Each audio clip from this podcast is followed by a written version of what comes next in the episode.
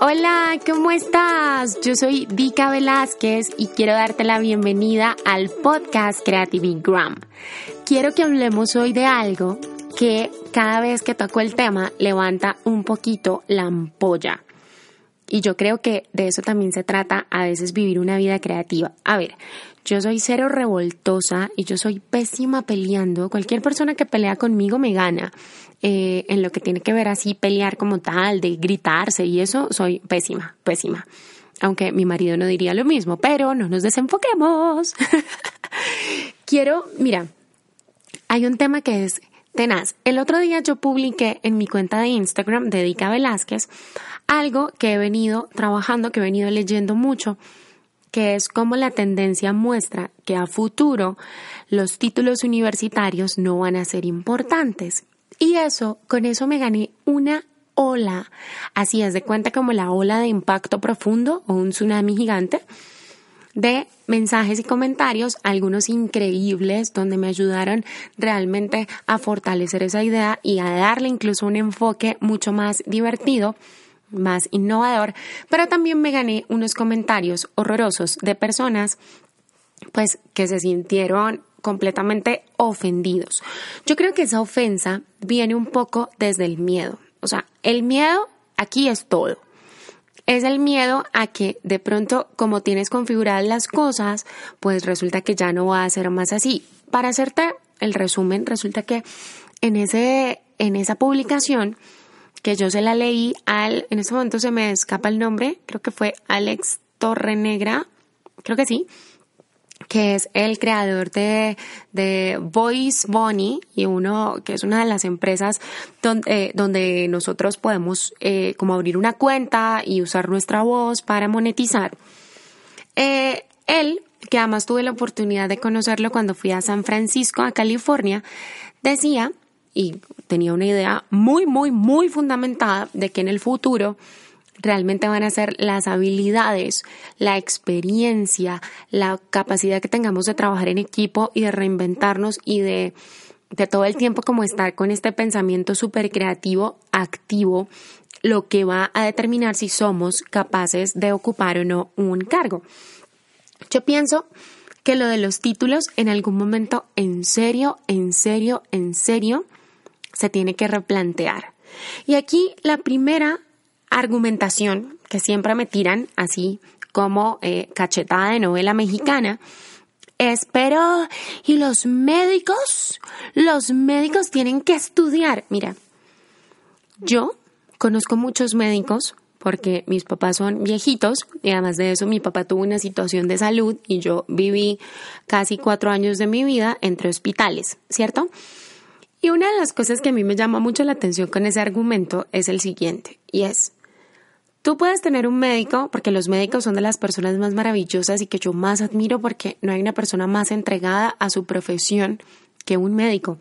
Un médico entre que estudia su carrera, se especializa, se recontra hiper especializa, pues pasan muchos años de su vida estudiando. Y claro que ese estudio es el que les da por supuesto, la capacidad de poder hacer cosas maravillosas sobre el cuerpo humano. O sea, ellos fueron los que salvaron la vida de mi papá en ese momento en el que yo vivía, pues en esas unidades de cuidado intensivo y demás.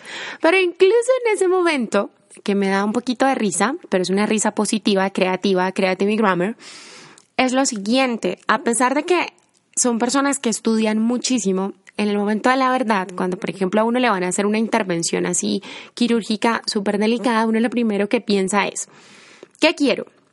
Quiero una persona que ya tenga años de experiencia, una persona que haya hecho esta cirugía 200 millones de veces, o quiero una persona que solamente esté llena de títulos y de teoría.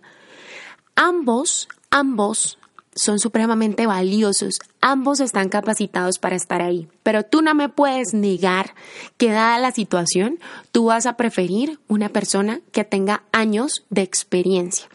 Pasemos ahora a los pilotos, porque también me decían lo mismo. Pero ¿cómo se te ocurre que un piloto no va a tener sus títulos? Porque es que además empiezan a confundir estudiar y capacitarse con un título. A ver, Estudiar y capacitarse no necesariamente deriva en un título, siempre. Hay personas que han construido carreras increíbles, increíbles en diferentes industrias sin haber pasado por una universidad, solamente habiendo experimentado, probado, habiéndose dado en la cara y en la cabeza mil veces, por no decir otra cosa, y así es que han ido aprendiendo y desarrollando sus carreras y su estilo creativo y absolutamente todo lo, lo, bueno que hacen. Entonces, incluso cuando yo me monto a un avión, lo primero que pienso es, listo, perfecto. Por favor, que el que esté aquí tenga muchísimas horas de vuelo, por favor, Dios, que no sea un, un chiquitín recién salido de la Academia de Aviación.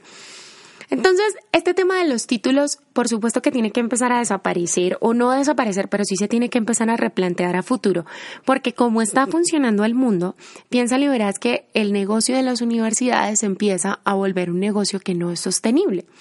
Y no es sostenible porque yo conversaba el otro día con mis compañeras con las que me gradué de comunicación en Colombia y nosotras decíamos que no no le hace justicia pues de verdad que no es justo que hayan carreras donde nos sigan preparando para un mundo que se acabó hace 15 o 20 años. ¿Ves? Si las universidades no empiezan a replantearse y realmente a ir a la misma velocidad, al mismo ritmo que va el mundo actual, no nos pueden seguir diciendo que nos preparan para el mundo actual si no están actualizadas en sus formas de educarnos. ¿Ves? Entonces, para mí tiene todo el sentido del mundo que cuando nosotras vayamos, por ejemplo, cuando vamos a una entrevista de trabajo, tiene todo el sentido del mundo que a futuro con ese trabajo se quede la mujer que no por sus títulos solamente, o no por sus títulos, sino por toda la experiencia puede comprobar que está capacitada para llevar las riendas de esa, de esa posición. Para mí tiene todo el sentido del mundo y espero realmente que el mundo se mueva hacia allá. Espero realmente que el mundo le dé el lugar que se merece a la persona que realmente se lo merece, a la persona que se ha matado aprendiendo por sí misma, a la persona que se ha matado educándose, a la persona que se ha matado reinventándose, a la persona que se ha matado comprando cursos, yendo a conferencias, asistiendo a todo lo que le permite tener habilidades y competencias para el mundo actual. Y no a la persona que dice que tiene un título por el que pagó miles de millones de dólares, pero que no tiene experiencia en lo más mínimo. Por favor, que el mundo deje de funcionar como un club que el mundo le empiece a dar su lugar a quienes realmente nos lo merecemos. Entonces, sí, puede que genere una ampolla cuando uno lo dice o cuando tú lo dices, o tal vez en este momento te saco un poco de tu zona de confort, pero sí espero que el mundo vaya hacia ese lugar donde los títulos ya no importen, sino la experiencia. Eso es lo que quería compartirte hoy. Soy Dika Velázquez y nos vemos pronto. Chao.